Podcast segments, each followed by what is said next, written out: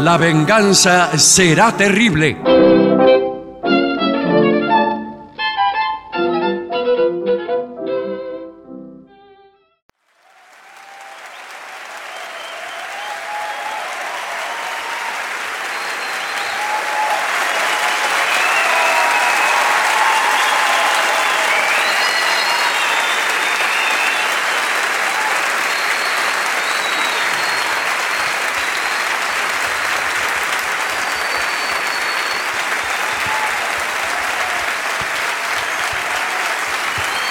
Muchas gracias. Muchas gracias. Buenas noches. Aquí estamos en el Teatro Real de la ciudad de Córdoba. Sí, señor.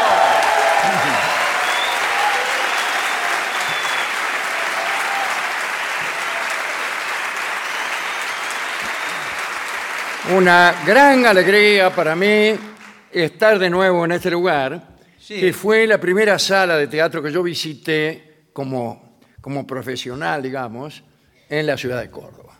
Y he venido muchas veces, hemos este, hecho algunas funciones inolvidables, no por lo que decíamos nosotros, sino inolvidables por la presencia de mucha gente. Eran tiempos eh, en donde por ahí hacíamos maldiguío. Claro. Por ahí venían, había paraguas ahí, un montón de... Ponerle el doble Ah, de gente. claro, porque dejaban- Se sentaba mucho en la falda la gente. Ah, sí, mira qué Claro. bien. Había sobreventa, doble Sí, platea. Sobreventa, entonces, eh, cada asiento dos tipos. Pero escúcheme, ¿y la entrada costaba lo mismo? La entrada costaba lo mismo. ¿Le tocar abajo o arriba? Eh, no, diste, eh, era más cara arriba. Está bien. Bueno, muchísimas Bueno, gracias a todos. justamente re- Voy a presentar a mis compañeros. Patricio Barton, Hola amigos, buenas noches. Buenas noches.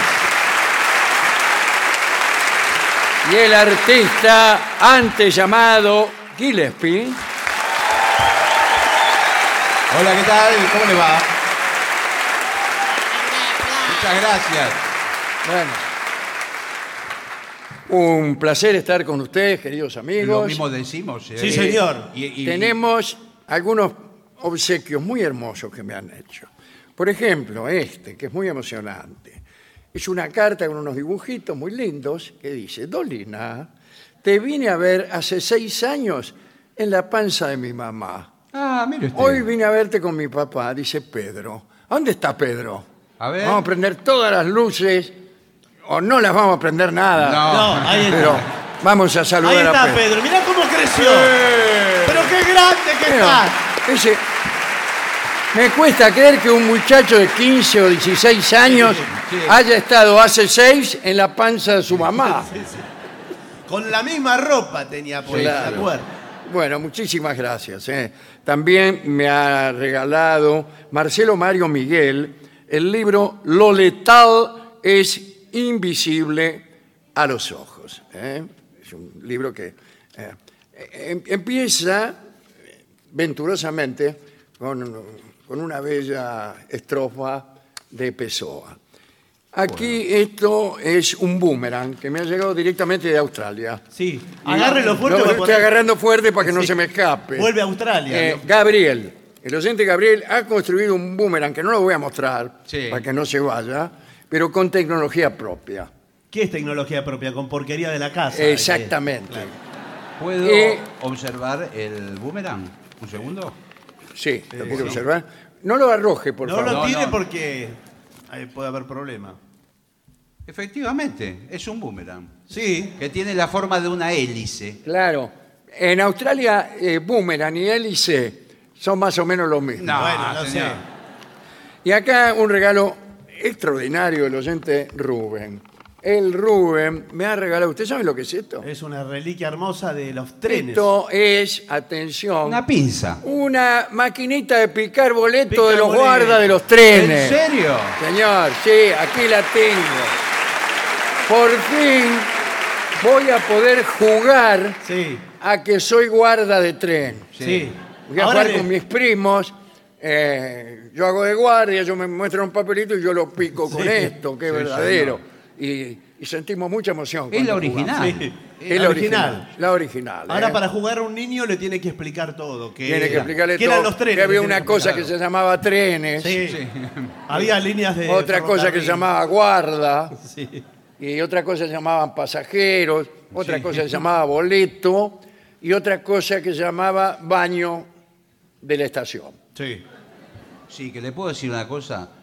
A mí, particularmente, nunca me gustaron los baños de la estación. No, a mí tampoco. Y bueno, los baños son de. Recuérdese aquella canción que cantábamos, ¿no? Hace mucho, y vamos a tardar mucho en cantar, así que no. ¿Por qué? Porque ¿Se está- acuerdan? Sí. Aquella que se quejaba de lo mal que olía un cierto baño. Igualmente voy a reclamar o a solicitar Sí. la presencia... Ahí está, ahí está, se encendió. Bueno, Sí. Esa querosén, tiene que esperar Es- un rato. es- Eh, bien, todo eso he recordado gracias a la pinza de guarda que me ha regalado Rubén. Hue- Era, esta canción era... Huele muy mal el baño de la paternal. Es un olor. Que nadie lo puede aguantar. Hay poca luz y a veces hay que adivinar. Huele muy mal el baño de la paternal. La paternal es una estación. Una estación del Ferrocarril Pacífico. Señores, el tema de hoy son las palomas. Las palomas. Las palomas. Eh, le digo una cosa, un animal que para muchos es bárbaro, fantástico, el símbolo de la paz, de la libertad, y para otros un roedor con alas. Bueno.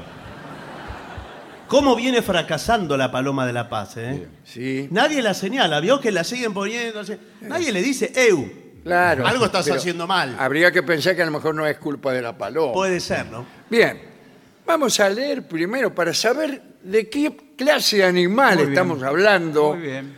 14 o 13 o 12, porque no, no las he Bueno, contado. bueno. Curiosidades sobre las palomas. Bien. Sí. Primera curiosidad. Las palomas pueden vivir hasta 30 años. ¿Y por qué es curiosidad? Eh, a yo algunos no le pareció esperaba que mucho. vivieran eso. Igual me sorprendió, porque con un cuerpo tan chico, Sí. vivir tantos años, prácticamente los órganos que tiene, que son Sí. microscópicos algunos, el cerebro, por ejemplo. Claro. Sí, ¿Y bueno, para qué pero- necesita cerebro una paloma? Claro, Bueno, para bueno. picar aquí y allá. Que tienen una vida que... en Para fin. pensar en, en la paz. Ahora, ¿usted reconoce? Eh,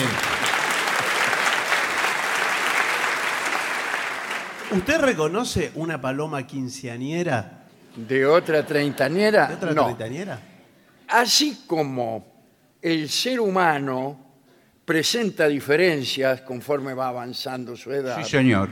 los, los seres que están por debajo en la pirámide zoológica son iguales Sí, a los 10 años que a los 80. Sí, sí. Ah, es todo igual. Usted una cucaracha, por ejemplo. Sí. ¿Cómo se da cuenta si es vieja? Bueno, pero verdad la- porque no- ni siquiera se ponen canosas. No. Siempre el mismo color. No, pero la cucaracha hasta la adolescencia, digamos. Sí, sí. Bueno. Usted dice por la velocidad. Eh, y el tamaño. Eh, Ah, ¿es más grande la cucaracha vieja? La Sin embargo, cucaracha. un hombre de 80 años no es más grande que no, uno de 40. al no. contrario, muchas veces hasta... Tendría que más- ser el doble. Pero, ¿qué- pero, ¿qué me dice de los huevos? Porque. Eh, Lo he dicho antes. No, no, señor. no, señor. La cucaracha. La cucaracha, por favor. La cucaracha nace de, de huevos. Sí. El ser humano, creo No. que no. Digamos Entonces- que no. Bueno, no, está confirmado.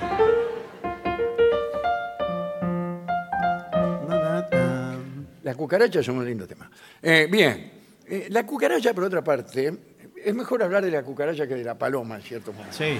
La A cucaracha mí- de la paz. A mí me ha sorprendido mucho eh, la falta de paladar que tiene la Sí, cucaracha sí. para aparearse. Ah, bueno, sí. Eh, Dí- Dígase que cualquier ómnibus la deja en las Bueno. proximidades. Sí, sí, Dos cucarachas de distintos sexos se encuentran en un caño Casualmente. y nada de cómo te llamás, ni. No. Ahí nomás se aparean y no andan como muchos que yo conozco. Ay, no me gusta. No, bueno, No, pero bueno, bueno. Pero- Coma lo que le dan. Pero Sí, le señor. puedo decir una cosa.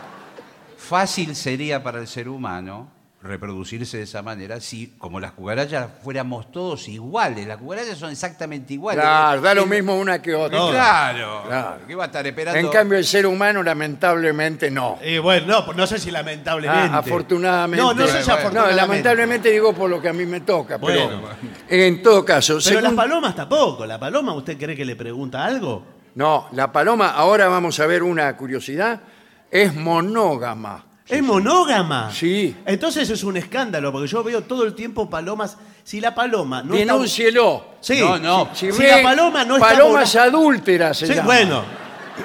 No, si la no. paloma no está volando, se está pareando. Eh, no hace otra cosa. Claro. Más que palomas, diríase gallinas. Sí. Bien. Necesitan contar, esta es la segunda curiosidad, con la compañía de por lo menos otra paloma cerca para poner sus huevos. Sí. Los criadores de palomas, Sí. eh, no, estoy hablando de otra cosa, Y claro, los Sí, criadores, sí. sí. colocan espejos para que se sientan acompañadas mientras ponen los huevos. Ah, qué. Si todos hiciéramos lo mismo, Qué triste. Bueno, igual le puedo decir una cosa, porque hay un niño en la sala, pero lo voy Sí. a tratar Claro. con Pero ya creció, ya no Sí. está. niño ya creció. y tiene como 20 años. Sí, Hay muchos lugares donde no se ponen huevos, digo yo, sí. No se pone esfuerzo en que las tienen cosas. espejos también.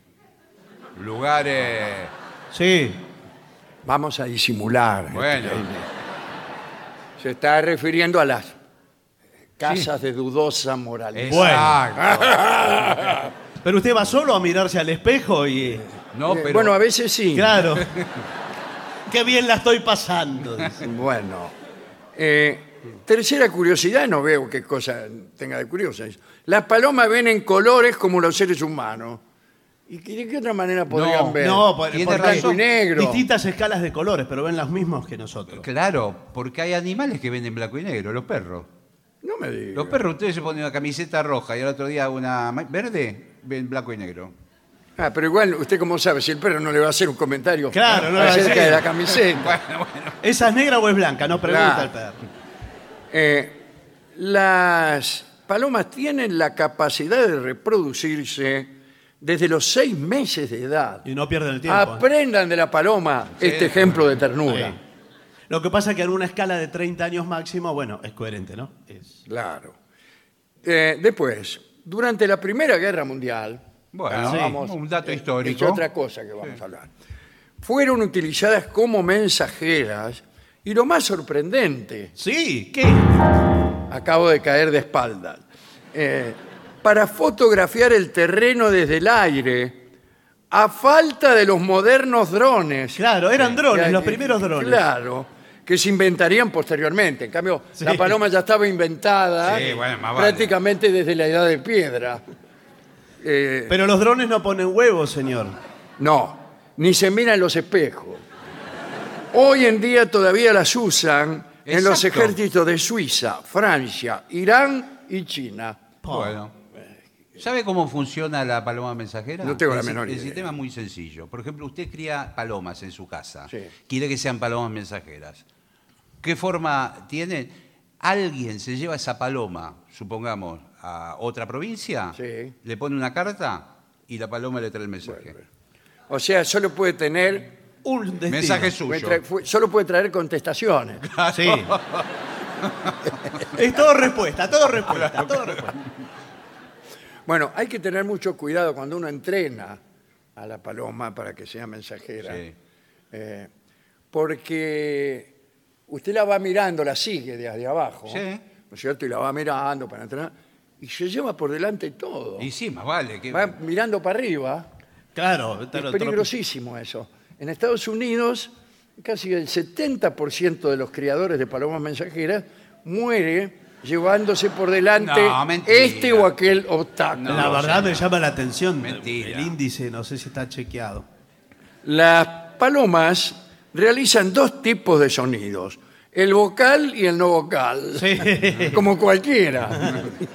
No, hacen un sonido que es tipo... gu, gu, gu, gu. Sí, un- El sonido vocal lo usan durante el apareamiento, ¿no? diciendo todas esas cosas. Sí. que, en fin, que uno se imagina.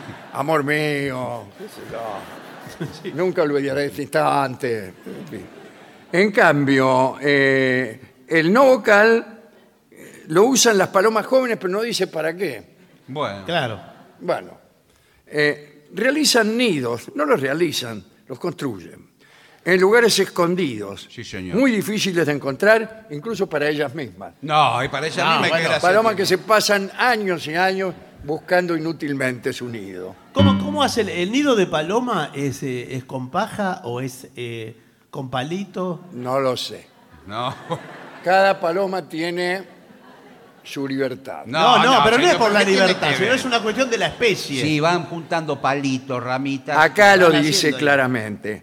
Elaboran nidos con cualquier tipo de objeto, como clips, alambres, Ladrillos. ramas, sus propios detritos, Sí. no los suyos, No. los de ellas, ¿no? ¿Qué casa de detritos? Y hasta dice? esqueletos de otras palomas.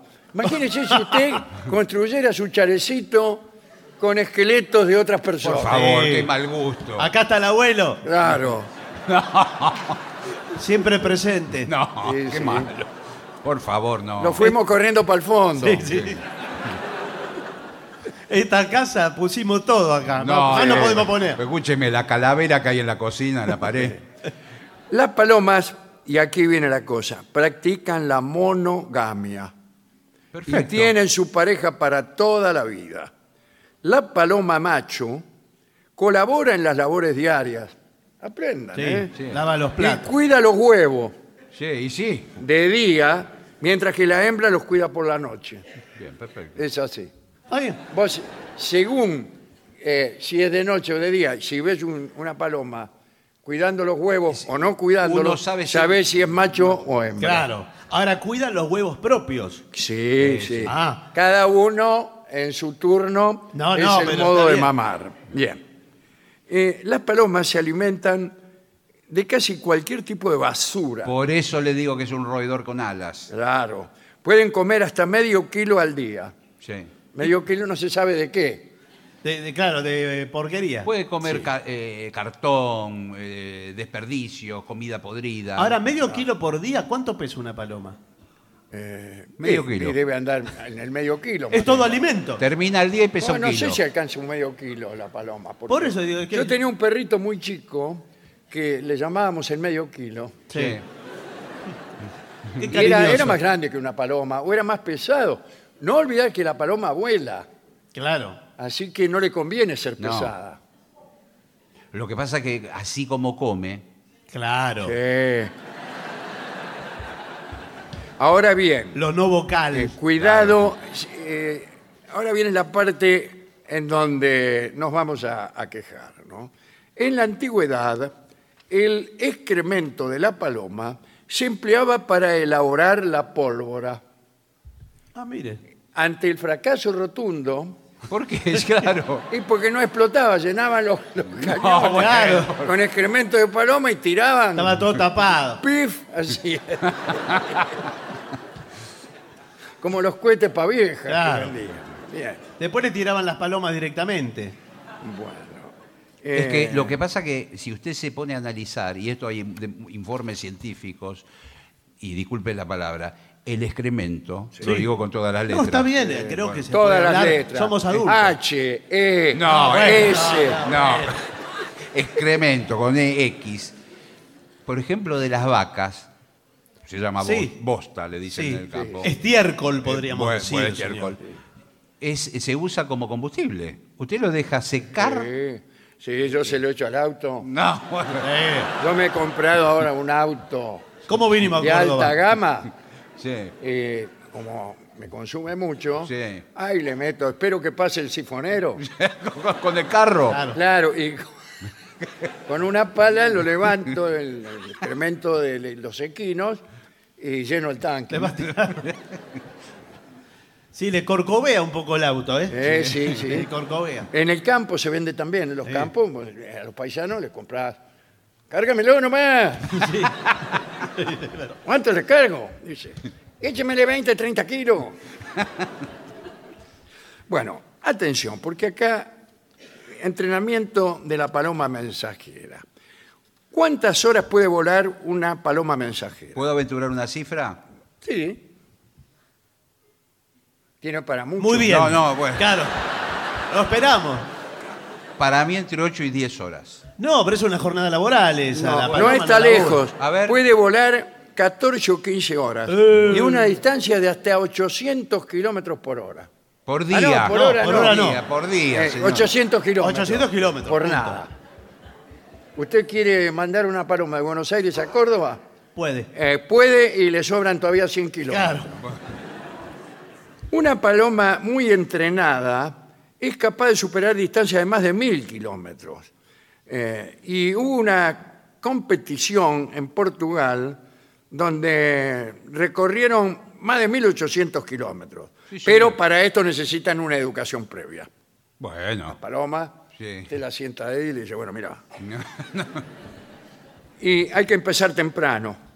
O sea, 7 de la mañana. No, No, señor, no, temprano temprano. cuando el animal es joven. Ah, perdón. sí. Discúlpeme porque yo estoy interesado en eh, crear paloma mensajera. Sí. Pero no sé si tengo que contratar a un instructor o yo y puedo sí, aprender. al principio sí. No le conviene meterse usted, primero por lo que le he dicho que mira para arriba Sí. y se va a llevar por delante las cosas, y no que no sabe cómo lo va a hacer. Claro.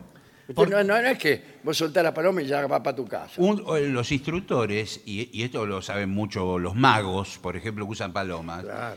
Las entrenan de tal forma, el trato es tan cotidiano y tan cercano, que hasta las palomas se meten en la cama. Sí. Ah, pero Con el mago, sí. Sí.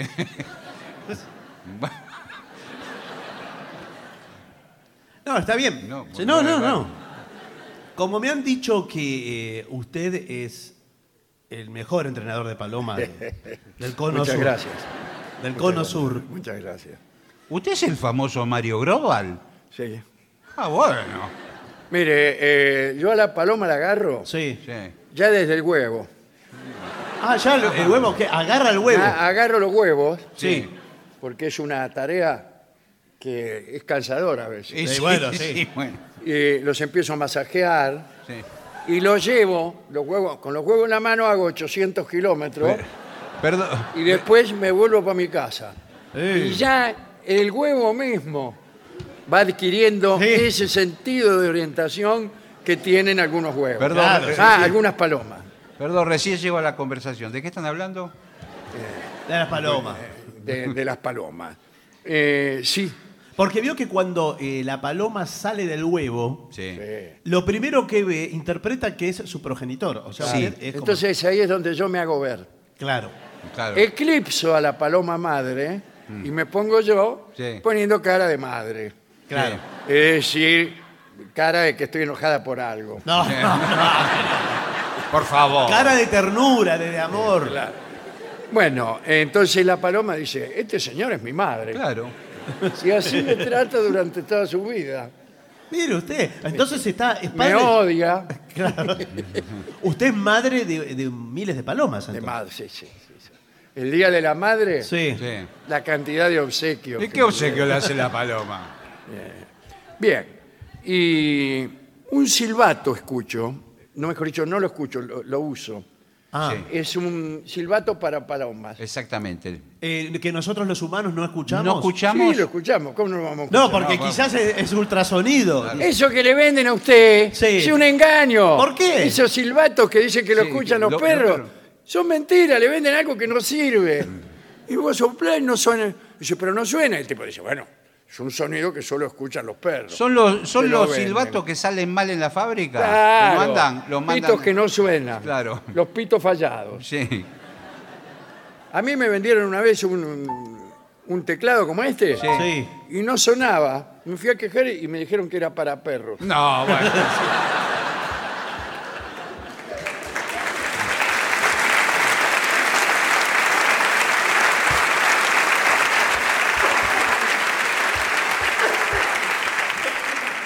Trate, eh, hace mucho tiempo, esta es otra cosa para gente, eh, gente mucho más vieja que nosotros. Los aviones, algunos aviones, hacían propaganda echando humo Sí, me y acuerdo. escribiendo Sí. el nombre de productos. Me acuerdo la yerba Zafac. Ajá. Entonces el avión escribía en el cielo con humo blanco Zafac. Y vos estabas ahí mirando para arriba. No terminaba más. Ah, No terminaba nunca. Caramelo mumú, todas esas cosas. Eh, algunos instructores hacen eso con las palomas. ¿En Ah. serio? Le atan un pucho Sí. y le enseñan a escribir Zafac. No, bueno. Eso no está permitido, ¿no? Eh, dice, bueno, eh, hay otros animales en realidad que también pueden llevar mensajes, ya ¿Sí? que se trata de entrenar. Y, eh, por ejemplo, un cóndor le puede llevar una encomienda. Sí, Bueno, sí. Pero, sí. Pero no obedece, el cóndor No, no, el no cóndor. se domestica. Eh, sí, El cóndor agarra la encomienda y se va hasta la cordillera. Yo trabajé con cóndores. Sí. No te hacen ningún caso. Y bueno, por Le eso. miran, y vos le hablás como quien no oye llover. El Sí. cóndor. No, además, usted vio un cóndor eh, así de parado, es un tipo, ¿eh? Sí, sí, Sí, sí. Sí, yo incluso lo cambié después por un tipo. Ah, Y aprendió. Y sí, ¿aprendió? claro. Pero donde queríamos llegar era a otro lado. La paloma es dañina.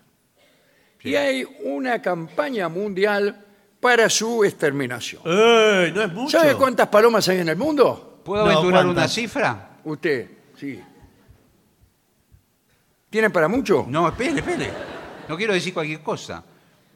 20 millones. 400 millones. Estuvo cerca, ¿eh? Estuvo muy cerca. La mayoría de ellas viven en ciudades y pueden ocasionar muchos daños. Por ejemplo, la suciedad, ¿no es cierto? Las enfermedades que transmiten las palomas son muchas. Le voy a nombrar una sola. ¿Cuál Sí. es? Eh, no, le voy a nombrar varias. Bueno. La histoplasmosis. Sí. Es Yo me tremendo. la agarré. Se agarró ¿No, en y sí, serio? si Y usted de tanto andar entre palomas, claro. va con los huevos 800 kilómetros, con Claro. los huevos en la mano. imagínense, me agarré cualquier cosa. Sí. Eh, me agarré histoplasmosis, candidiasis, Exacto. criptococosis. Esa es Sí. peor. Esa es la peor de todas. Fui al médico y le digo, ando con una criptococosis que estuve 800 kilómetros Sí. agarrándome la cabeza. me dice, usted está listo. me dice. Pero ¿cómo le va a decir? Bueno, eh, también dice enfermedades como la encefalitis de San Luis. Sí. Solo en San Luis. Yo- sí, sí, solo en San Luis, ¿no? Ah, si usted respira Yo sí. eh, polvo que desparraman las palomas, por ahí se agarra cualquiera de estas cosas que le acabo sí, de señor, decir. claro. Eh, además, si tú tienes un bar Sí, con mesas en la puerta sí. y las palomas empiezan a caminarle arriba a la mesa Sí. a, la- a los clientes, no vienen más. Sí, bueno, a veces es lindo o simpático un pájaro que venga ¿Qué va a comer. ser simpático? No, pero simpático. Usted dijo que es un el otro roedor. me Bueno, pedí, ahora una, dice que es simpático. me pedí una cheesecake Sí. Sí. Sí. y iba a decir que me la comió, pero peor todavía. No, es peligroso. Mozo, ¿qué tiene esta cheesecake? Bueno, eh, y esto le da muy mala reputación a tu negocio. El olor, el aleteo, las enfermedades ya mencionadas eh, y los daños estructurales eh, de, la- de los edificios. Ya sé, sí, arruinan todo. El ácido de las palomas Sí. ha, sido, ha sido un gusto. Sí. Que ha sido un gusto. El, el ácido, señor. Eh, va deteriorando los edificios. Sí. En Estados Unidos, de cada 10 edificios que se vienen, que se derrumban, Sí. Sí. 8 son por culpa de las palomas. Pero no, No, puede bueno, ser. no ¿eh? puede ser. ¿De dónde Usted saca trae unas estadísticas inverosímiles. Eh, Los aires acondicionados, ahí le gusta ponerse. Los aires acondicionados que están eh, afuera. hacen su nido ahí Y bueno. y te tiran todo para adentro. Claro. Empiezan a entrar las plumas. Acá dice, la acumulación de heces, Sí. ¿se entiende? Sí. Sí, sí. Bloquea las canaletas de los techos y se te inunda todo, se te inunda. Claro. Sí. Eh, y después el empobrecimiento de la fachada. Sí, sí, Bueno, porque- eso es lo que me viene pasando a mí. No, no, No, bueno. en las casas, señor. Doctor Mine, Sí, pero.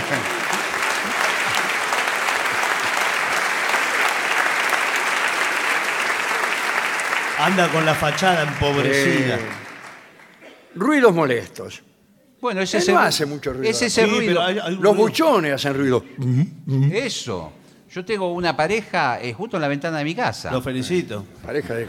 De paloma. ¿Usted espía a las parejas? que No, paran? pero lo que sí es Se cierto. acuesta tarde se queda mirando a la, la paloma cómo cuida los huevos la A mí, hembra. eh, a mí las parejas, pero de seres humanos, Sí. se me suelen detener en la puerta, porque tengo un Sí, umbral claro, usted tiene- muy, iba a decir otra palabra, pero muy hospitalario. Sí. Claro, justo Sí. da, da la vereda. el A umbral. hospitalario no me ganas tú. No, claro. Bien. Y Sí. bueno, Y- eh, y, medio oscuro. La cuadra medio claro, es oscura. una cuadra oscura. Y la otra tarde estábamos cenando. Sí. Vino justamente eh, la madre de mi novia. Ah. a cenar. Ah, ¿en serio? ¿Su suegra? Cenar, sí, sí. Bueno. Y estábamos cenando y la puerta de calle da justamente a la sala donde estábamos. Y para una pareja no nos dimos cuenta nosotros. Claro. Pero en una de ellas estaban en lo mejor los tipos. Sí. Se abrió la puerta de par en par. Porque se apoyó el tipo contra la puerta. Claro, y la pareja cayó ahí eh, en Claro. una situación, imagínense. Desparramada. Sí, sí. Y yo no sabía qué decirle. No, aparte- a la señora mamá de mi novia. Bueno, Sí. ¿qué le va a decir eso? La- y los tipos tampoco sabían qué decir, medio sí. Bueno. estaban acomodando las vestiduras. Dice, perdón, dice, estamos esperando el colectivo. No, No, sí, sí, bueno. sí. No me, no me Se haga ve que decir. tarda. Eh, eh, y ya sé que Pero colectivo escúcheme, que están esperando. esperando colectivo a mitad de cuadra si la parada está en la esquina. Claro, pero eh, convenía que nosotros le siguiéramos la corriente. No, bueno. Igual le Sí, digo una le cosa. dije, hay mucha cola, ¿no? Le digo. Bien. Eh, la paloma no le tiene miedo a ser humano, como otras aves. No, ese es el problema. No. No, nos respetan, ¿eh? No. No nos respetan. No sé si es que no nos respetan o nos quieren porque somos eh, compatibles. eh, el ser humano y la paloma son compatibles. Pero como compatible estamos diciendo Acabo de toda la decir barbaridad. que lo que me pasó con la cheesecake. Y a Claro. usted le parece que es compatible. Bueno, no.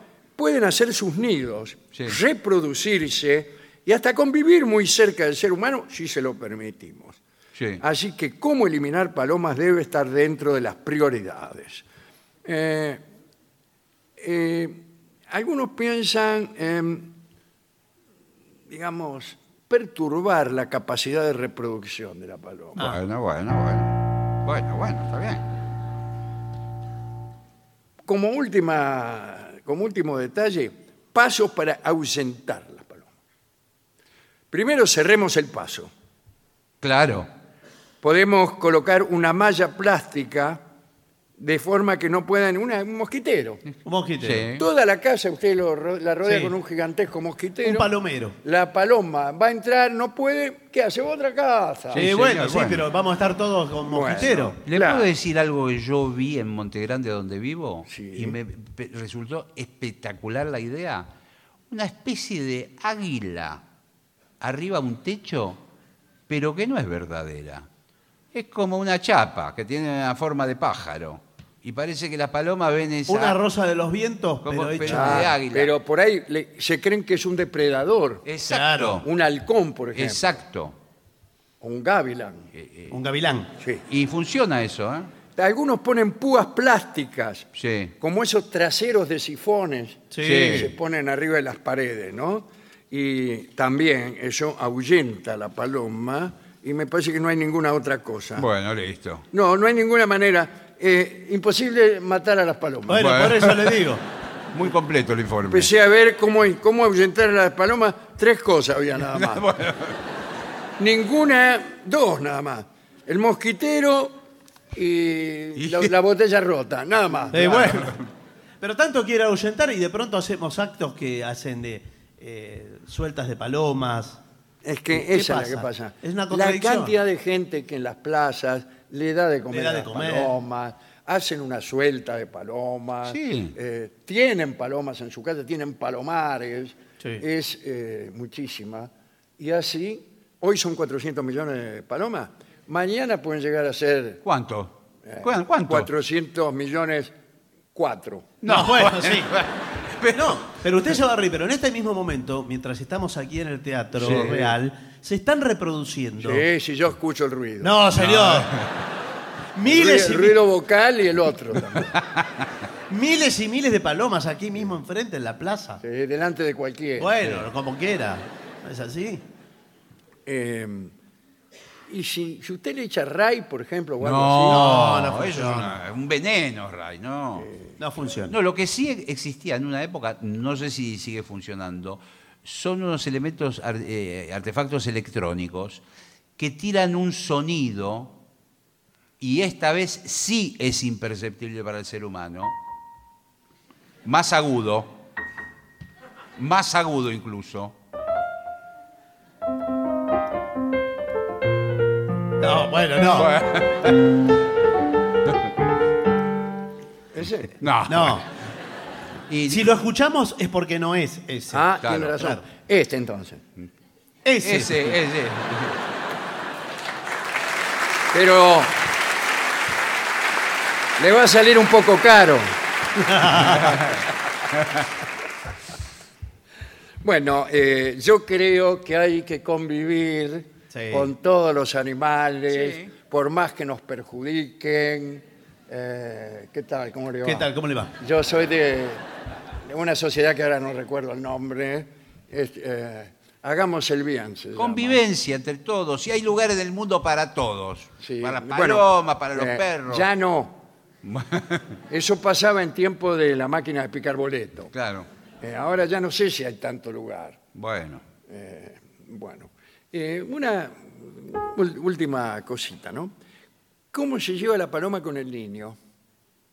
Para mí bien. Sí, el niño corre entre las palomas. Claro. Entonces, eh, como la paloma se deja en general. Claro, Perdón, recién llegó. ¿De qué ¿Qué hablan? tal? ¿Cómo le va? ¿Qué tal? claro. ¿Qué tal? De Recién Eh, llegó. eh, estamos hablando de una chica que, eh, digo, No, de las no. palomas. Se deja sacar fotos, se deja correr. se deja- Hablando de paloma, ¿cuántas personas se llaman paloma? ¿Y Sí. cuántas canciones se llaman paloma? Sí. Hay una muy famosa de Calamaro, por ejemplo. de Claro. Calamaro.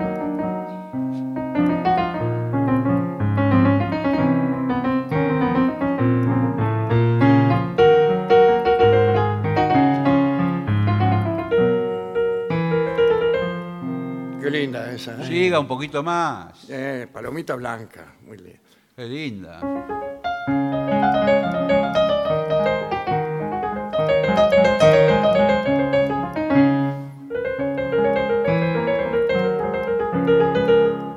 Qué divino. Ahí va.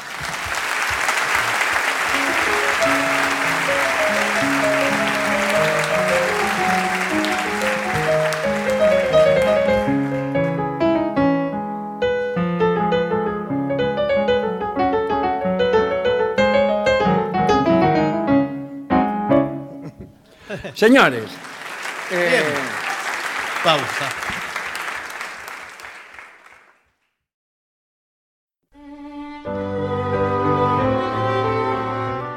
Creo que es el, el momento de dejar a las palomas a un lado. sí, Sí. sí, sí. Que, Porque- que descansen. Eh, no es de palomas que queremos hablar ahora, sino del que les da de comer. Sí. La culpa no la tiene la paloma, sino el que les da de comer. Tenemos un- una historia extraordinaria. ¿eh? Ajá. Sí, sí, sí, sí.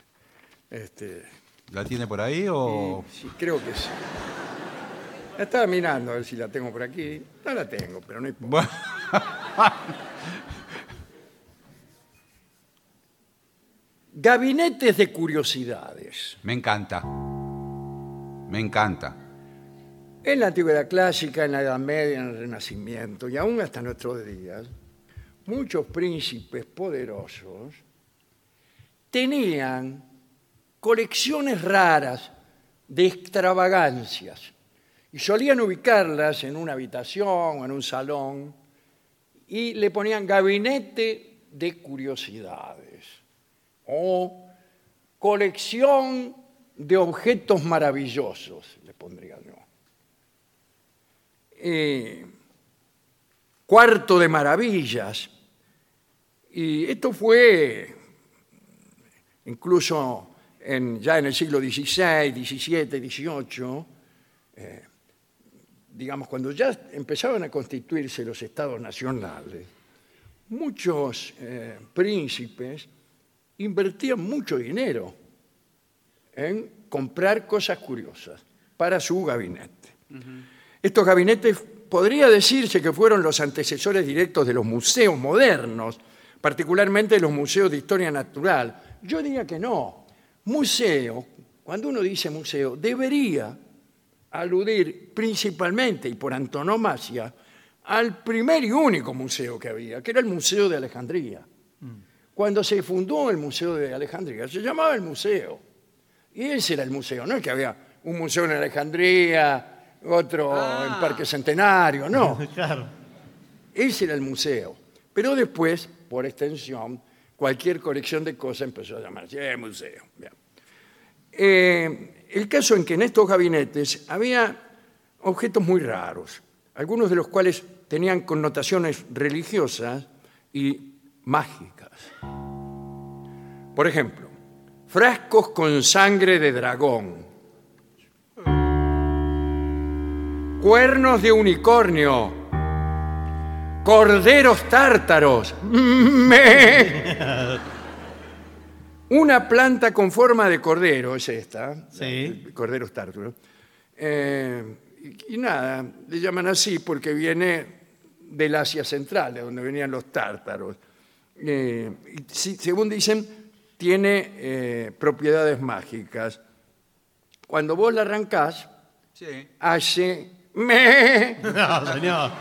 Ustedes conocen a la mandrágora, que es, gracias, que según dicen, grita cuando uno la arranca y también produce la muerte, la mandrágora, produce la muerte del que trata de arrancarla. Ah, mire usted. De manera que los piolas de la antigüedad clásica la hacían arrancar por un perro. Cáchala, le decían al perro. El perro arremetía contra la mandrágora, la arrancaba, moría el perro y el tipo se quedaba con la mandrágora lo más chulo.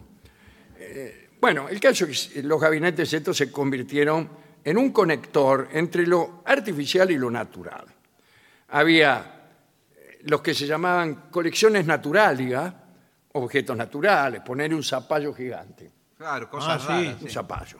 Eh, artificialia incluía obras de arte, antigüedades, artefactos fabricados por el hombre, ¿cierto? Artefactos. Exóticas, bueno, exótica es cualquier cosa lejana. Cualquier cosa rara y lejana, exotismo. Y por último, la científica, que agrupaba instrumentos de la ciencia, autómatas, anteojos mágicos, máquinas que producían música, imágenes, luces extrañas.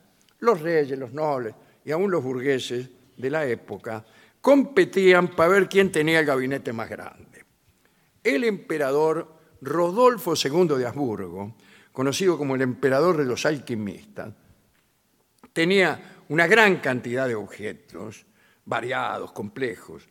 Rodolfo fue educado en la corte de su tío Felipe II, Felipe II de España, ¿no? Eh, y en esa educación adquirió el gusto por lo oscuro, lo sobrenatural, que provenía de la corte española de los Austrias. Rodolfo convirtió el castillo de Praga, donde vivía, en un centro de peregrinaje de científicos y artistas. Muchos de ellos magos, alquimistas, visionarios. Casi todos eran farsantes. Ah, Y a Rodolfo le divertía mucho desenmascarar a los farsantes. Entonces le tendía trampas de toda índole y a nadie le iba muy bien. Iban todos con la esperanza De engañarlo. de, engañarlo, de llenarse de guita y Rodolfo era más farsante que todos ellos. Bueno, eh, las salas de Rodolfo no eran para todo el mundo. ¿eh? Allí había una gran colección de libros de magia y misticismo, incluso una colección de personas de baja estatura con los que formó un regimiento de diminutos soldados para sorprender a los enemigos. ¿En serio? Bueno, yo leo lo que dice aquí. Sí, No, claro. Bueno, bueno, bueno. Yo no lo quería decir, pero el tipo llegó a acumular objetos relacionados con la adivina- adivinación, el gualicho, los daños, la excomúnica y la mala sombra, y la somería rantifusa. Allí había raíces de mandrágora, como he dicho, planta de belenio, máquinas que se proponían el movimiento continuo, y también pinturas de grandes artistas como el Tiziano, Rafael, Durero, Archimboldo. Este gabinete puede verse hoy en el Museo de Historia y Arte de Viena. Si alguno de ustedes desea verlo, ahí está. Bueno, sí. Fernando II, el archiduque de Austria, era el tío de Rodolfo II de Habsburgo. Tenía también una colección con pinturas que mostraban a personas con deformidades extremas. Pintura de gigantes, hombres lobo, eh, hombres que le faltaba Sí, esto sí. o aquello. En ese gabinete, junto a una detestable sección de monstruosidades, se encontraba el famoso retrato de Vlad Tepes, nada menos que el tenebroso príncipe de Valaquia que todos conocemos como Drácula. Drácula. Ah, Drácula. leí mal. En torno al Ferdinandeum, que es el actual Museo Estatal de Tirol, Fernando, el tío de Rodolfo, formó una de las bibliotecas más importantes de su época. 4.000 libros tenía, en 16 grandes armarios, y la sala se conserva casi intacta como cámara de arte y curiosidades. El jesuita, un amigo de este programa, Athanasius Kircher, también tenía un gabinete de curiosidades al que llamó Teatrum Mundi. Y él mismo constituyó el precedente de las colecciones científicas que vendrían después. Este Teatro Mundi estaba situado en las instalaciones del Colegio Romano y había objetos de mucho valor etnoantropológico, objetos arqueológicos, mapas, instrumentos musicales, Bueno, no tenía un instrumento, una máquina que Sí, tocaba señor. música sola. Inventó una máquina de componer. Sí. Una máquina de componer. Eh, siglo XVII, Atanasio Sí, sí. Entonces, el tipo le ponía una moneda. Sí. Es- Este detalle lo agregué. Sí, yo. me imaginé. No sé cómo la cargaba. Y la máquina empezaba. Y así. Empecé- Cuando quería acordar, Sí. empezaba a ponerle ahí.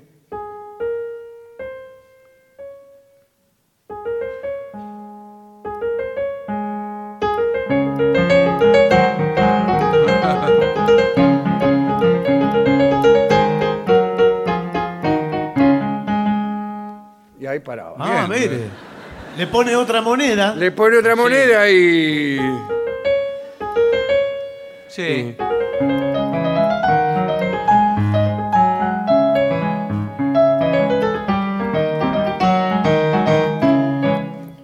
Pero ando con poca moneda, señor. Ahora, yo- Eh. otra, otra moneda, a ver. Sí.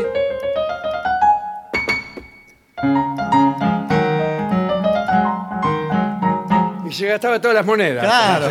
Siempre Se arrancaba hace con, la- vicio. arrancaba con las mismas notas. Siempre arrancaba las mismas notas. Eh, bueno, eh, un poeta tuvo alguna vez la visión de un desván donde iban a parar los objetos mágicos inservibles, los que no funcionaban más. Allí se amontonaban varitas mágicas sin carga milagrosa, alfombras que no volaban, botas de siete leguas que daban paso de un metro, espejos que no respondían a las preguntas de madrastras hermosas, espadas cuyos portadores permanecían tan cobardes como siempre. Las cosas, queridos amigos, que han dejado de funcionar, siempre nos dicen algo acerca de la condición humana.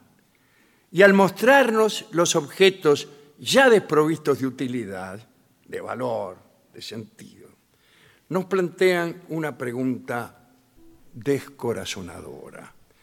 ¿A qué basural irán a parar nuestros sueños, nuestras ilusiones, nuestras pretensiones? es que nosotros también, más tarde o más temprano, seremos juguetes rotos, muñecos abandonados. Se dice que Rodolfo II tenía el borrador de un hombre realizado por la divinidad un poco antes de la creación de Adán, como un ensayo fallido.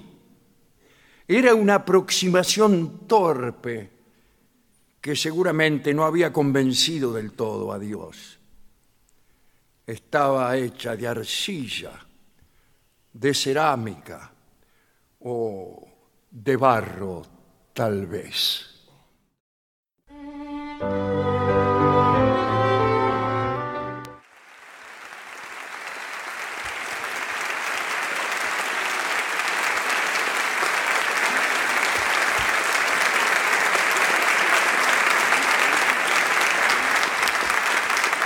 Continuamos en la venganza, será terrible. Estamos de regreso en Córdoba, capital. Hace varios años que no veníamos. En el Teatro Real de la ciudad de Córdoba. Señoras, señores, este es el mejor momento para dar comienzo al siguiente segmento. Eh, hay que tomar con mucha seriedad Pero, este capítulo. Más vale. Porque hemos tenido una entrevista con un vigilante, Sí, con varios. sí, eh, que nos ha contado algunas intimidades que podrán ser utilizadas de la mejor forma para combatir el delito. Ah, bueno. Y acá, cuidado, porque los delincuentes somos todos. Las cosas que más roba la gente en los bares y hoteles, de acuerdo a una investigación hecha entre camareros. bueno, Ah, Los mosaicos mismos de los cafés le batieron. contaron a este vigilante, que no quisiera nombrar, no. Sí. eh, qué es lo que más roba la gente. Bueno, pero estamos aclarando que es gente normal, que no es delincuente. Bueno, Si roba es delincuente, no, señor. cuente. Digo, gente como nosotros, normal, que por ahí en un hotel. ¿Usted no tiene nada del hotel encima? Ahora acá no, pero. ¿Qué es, qué es ese rollo de papel higiénico que Sí. asoma del bolsillo de atrás? Ese sí es del hotel. Bien. Acá dice, entre las cosas más robadas en los bares, ocupa el primer puesto la bombilla. ¿Cómo no hay bombillas en los bares? Se refiere al sorbete. No, se refiere a la señor, luz. Se Ah, refiere a la a la de luz. Bueno, la lamparita. Bueno, bueno. Claro. ¿Qué sorbete hay en los bares? ¿Usted Bueno. qué ¿A vale dónde más? que- No, no, no, no se llevan mate en los Bueno. Bar bares. el sorbete. Sí. ¿Cómo le va, ¿Qué doctor? tal? ¿Qué tal? ¿Cómo se come acá, eh? Sí. La cosa. Es- Esto es para compartir. Acá solamente los camioneros vienen Sí. al sorbete. Dice, acá comen cuatro. Sea, por favor. Bueno, eh, la verdad es que dice el autor, el mi- mismo vigilante, Sí. dice, nunca se me había pasado por la cabeza robar esos objetos, pero sabiendo lo que cuesta una bombilla de bajo consumo, puede ser una opción. Ganarse la vida afanando lamparitas. Pero no, no es mucho, ¿eh? ¿Cuánto vale una lamparita? puedo decir? No sé, 700 pesos. Bueno. ¿Le puedo decir? ¿Cuánto? Para mí, 700 pesos. Muy bien. Lo mismo que para usted. Lo confirmos juntos. Sí. Eh, muy bien. Póngale que usted roba mil lamparitas por mes. Es Sí, un montón. eh, pero hay que estar, ¿eh? Bueno, si usted no pone un poco... No, bueno, pero. le- si a usted no le gusta la meritocracia, entonces nunca va a progresar. No, pero está No. bien. No, pero hay que. Hay que salir así. Hay que ponerle enjundia a los emprendimientos. No, vamos a está afanar bien. lamparitas, vamos a afanarlas todas. Bueno, está bien, bueno. está bien. Bueno, Claro, levanta 700 mil pesos Por mes. por mes. por mes. Pero eh, ya le- un poco le van tomando la medida los bares cuando lo ven llegar. Sí, claro, ya no quedan. Vale. Sí, claro, Aparte, sí. tiene que mudarse a cada Claro. rato, ¿no? Y aparte lo reconoce pues se le queman las manos. Claro. Pues están calientes las bombitas. Claro. O no están más calientes No están las más. No, no se calientan. No se ahora. calientan. No, calientan eso más. no me lo diga, porque yo voy a creer que no se calientan, las voy a agarrar y me voy a quemar. No, es que si usted se calienta con alguna, Sí. ¿Qué tal? Acabo de llegar. ¿Qué eh. tal? ¿Cómo ¿Qué le va? Si se calienta con alguna, Sí. mala señal, porque eh, significa que es una lámpara incandescente y que ya no se fabrica Ya no más. es tan barata. No se puede. No es tan cara. Ahora le puedo decir una cosa, esto no tiene nada que ver con lo que estamos hablando. Ah, bueno. Ah, bueno, perfecto. Bueno, a mí me gustaban más las lamparitas de antes y no las modernas Sí, de señor. último Bueno, modelo. pero- La luz fría que dan. Exacto. Yo entro en casa, Sí. eh, parece que estuviera en una pizzería. Bueno, pero Pero también. es, es por la forma en que me tratan. Ah, bueno.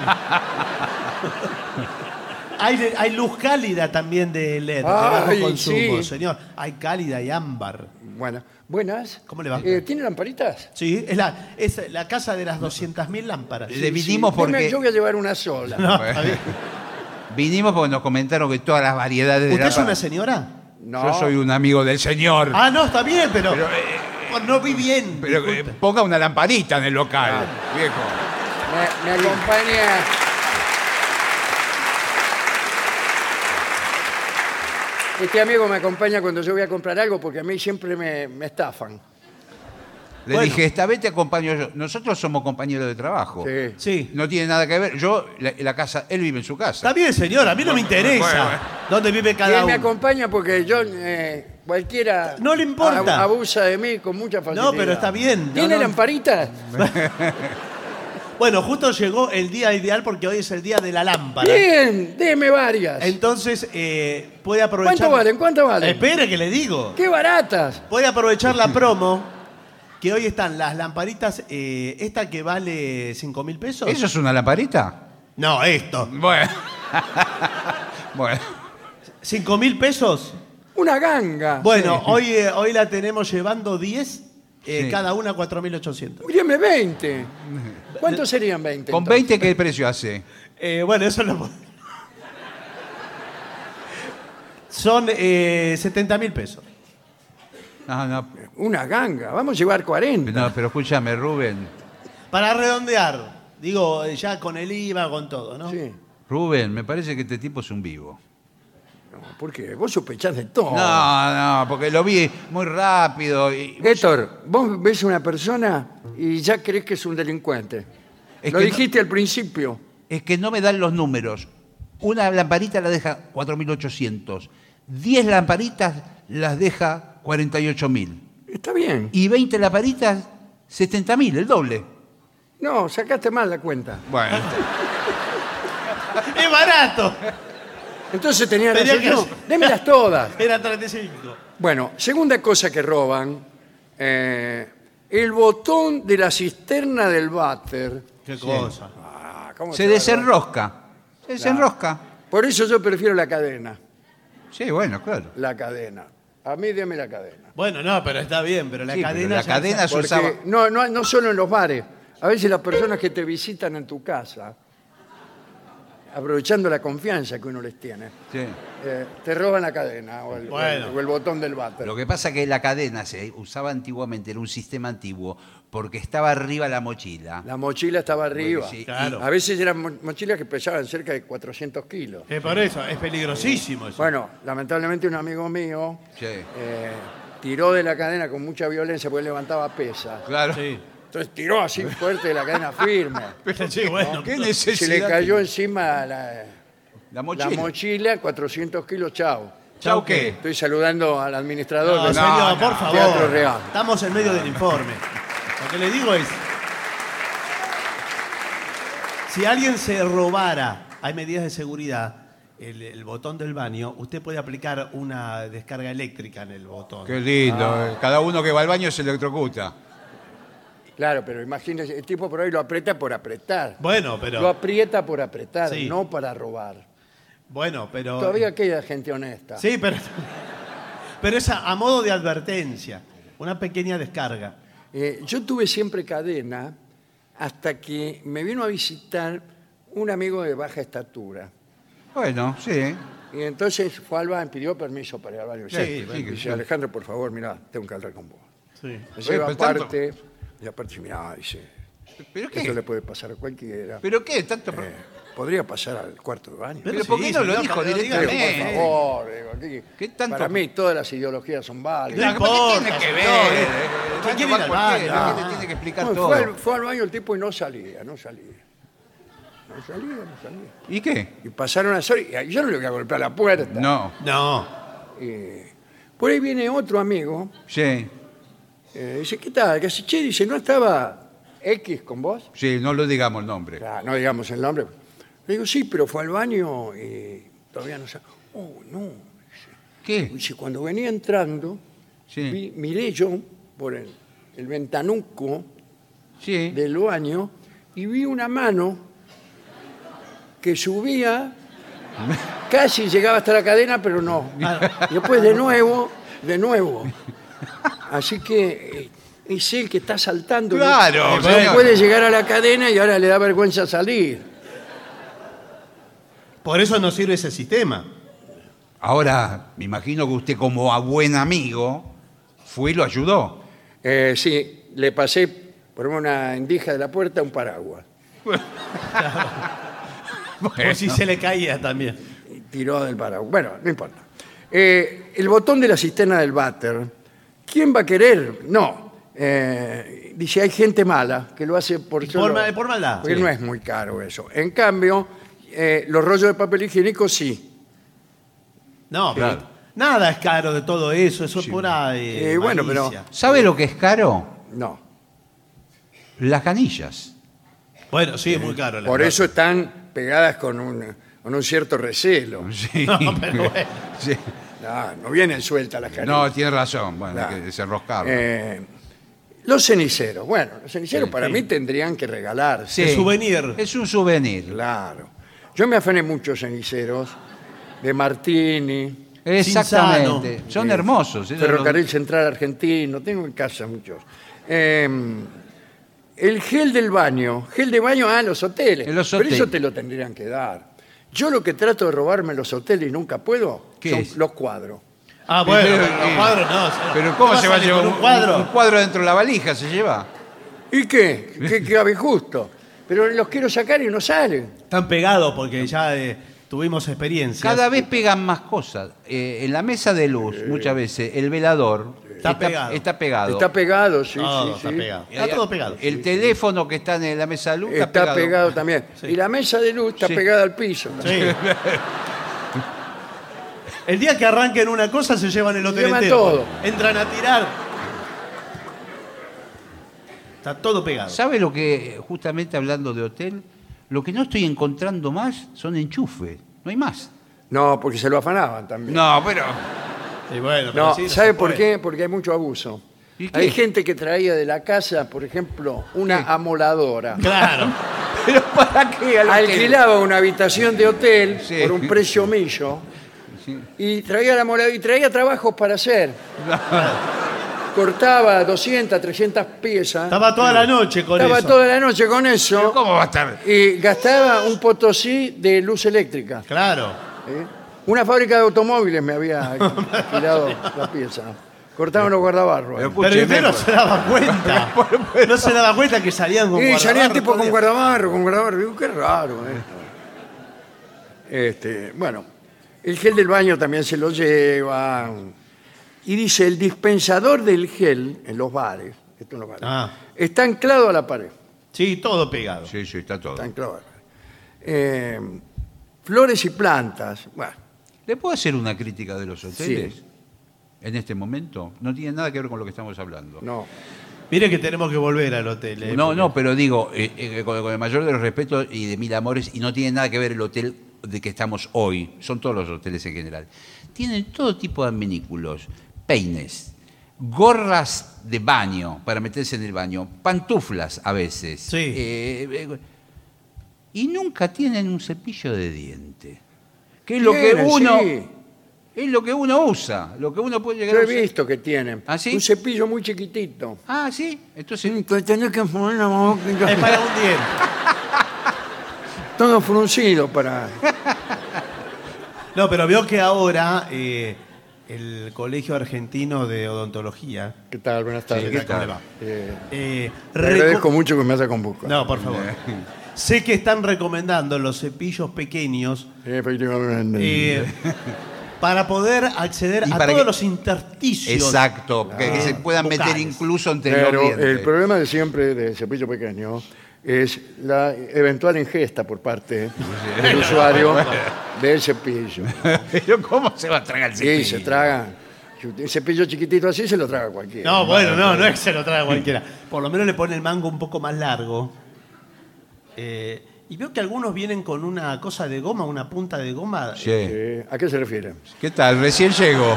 ¿Qué tal? ¿Cómo le ¿De va? qué están hablando? De cepillo de Sí, dientes. sí, bueno. Eh, del lado contrario a las cerdas. Sí. Eh, lávese la boca No, pero le digo, cuando hable de mi hermano. hay como un punzón de goma. ¿Lo han visto, verdad? Eh, yo- eh, toda la gente tiene ese cepillo. Aquí nadie vio un punzón de goma. Sí, señor, lo vieron acá. señor.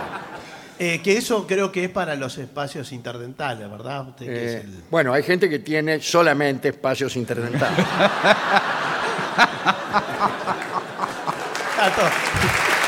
Uno. Pero ya que, ya que usted me da esta oportunidad de visitar este programa Sí. tan prestigioso, Bueno, por eh, favor. quiero hablar del cepillo eléctrico. Sí. Bueno, acá no, en Argentina no funcionó, pero funcionó. en muchos lugares del mundo. No, no- eh, no funciona porque enchufan eh, amoladoras todo el día. Claro. No sé dónde enchufar el cepillo. Pero hay que tener cuidado porque eh, según el país donde usted lo compre, hay gente que va de viaje Sí, y claro. se trae como una gracia Sí. un cepillo eléctrico. Por ahí lo compra en Australia, sí, donde tiene una velocidad, son supersónicos Ah, claro. los cepillos. No, que por ahí tienen Usted se 110 mete el volts. cepillo en la boca, cuando se lo saca no tiene más dientes. Sale, usted ve que va saliendo un polvillo. ¿Qué es esto? Se saca todo así, se cepilla. ¿Qué es esto? Los dientes. es un torno. No, eso es demasiado. No, no anduvo eso. Es como el cuchillo eléctrico, esas cosas no funcionan. No, no. No anduvo. ¿Qué es el cuchillo eléctrico? Ese- El cuchillo eléctrico es un qui- cuchillo normal, como si fuera el, el que tiene serruchito, el famoso tramontina, pero en vez de usted mover la mano para cortar, deja la mano quieta. Y se la mueve sola. y cuer- eh, Eh, Tiene, tiene como. Sí. Tiene alguna agarradera. Usted se lo, se lo, se lo agarra al codo, lo pone así y empieza. Y dice, Hay gente que lo utiliza incluso para pintar. todo, sí. Y sigue.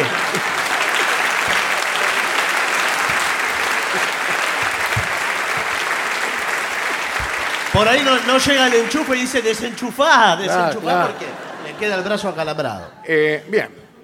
Eh, dicen también acá que se roba la tapa de los retretes. Sí. Se puede parecer una broma, pero los camareros de los bares dicen que muchas veces, en los bares españoles, dice aquí, Sí. ¿eh? Por suerte uniforme- aquí no. No, es un uniforme Porque de aquí no, porque no hay tapa. pero escúcheme, Porque Eh, vinieron al españoles. baño ahí desnudo, como cuando vinimos de España. ahora, un tipo que está tomando un café en el bar, Sí. va al baño, Sí. se roba la tapa del inodoro. ¿Dónde la pone cuando.? Eh, Eh, bueno. Ah, ahí está. ¿Vos dónde? eh, co- Es más fácil en invierno. Porque usted lleva un sobre todo Sí. ¿Y eh, qué? Y, y lo ubica directamente en su lugar, la tapa, sí.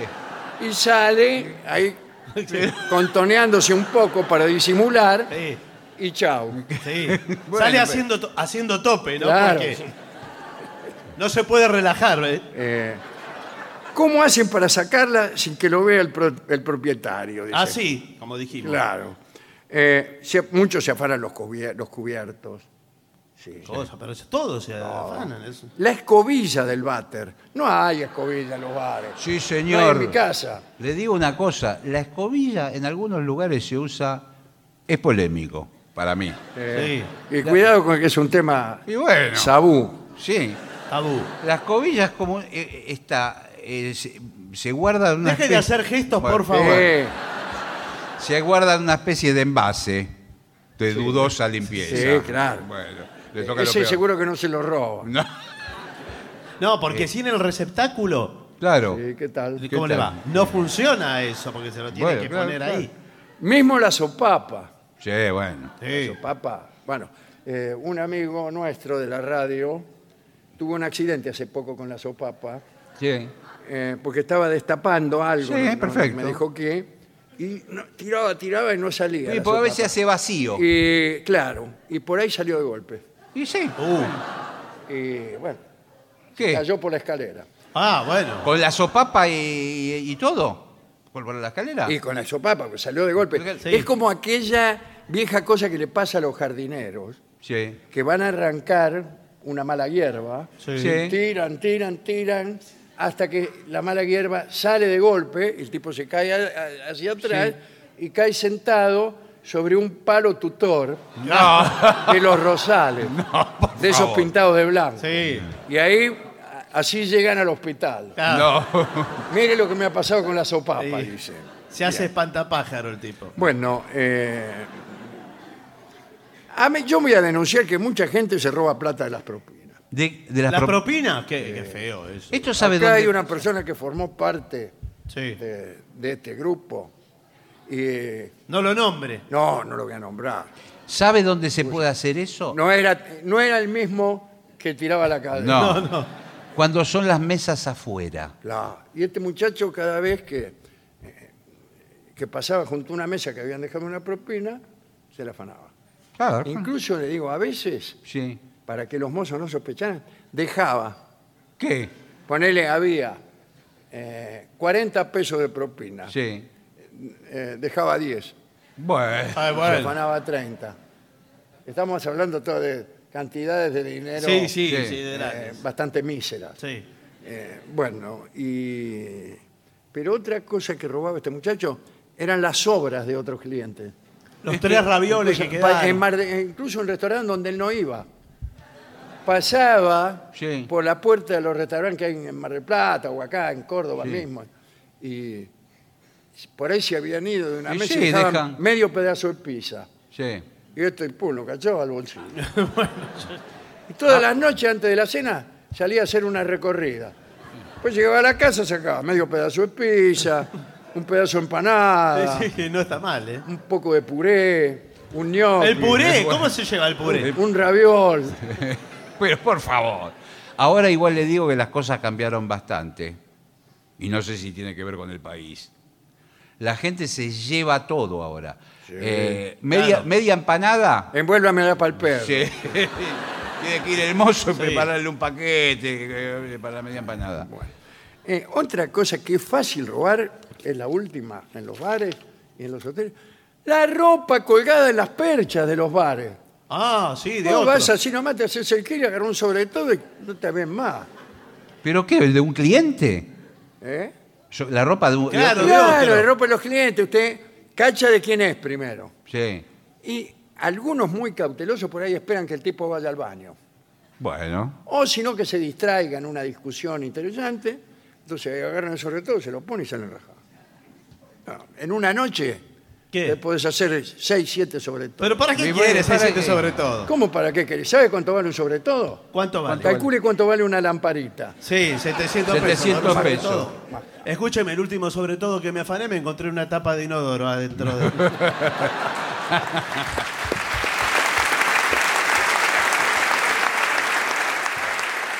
Señores, vamos a hacer una breve pausa para dar comienzo al bailongo. Muy bien.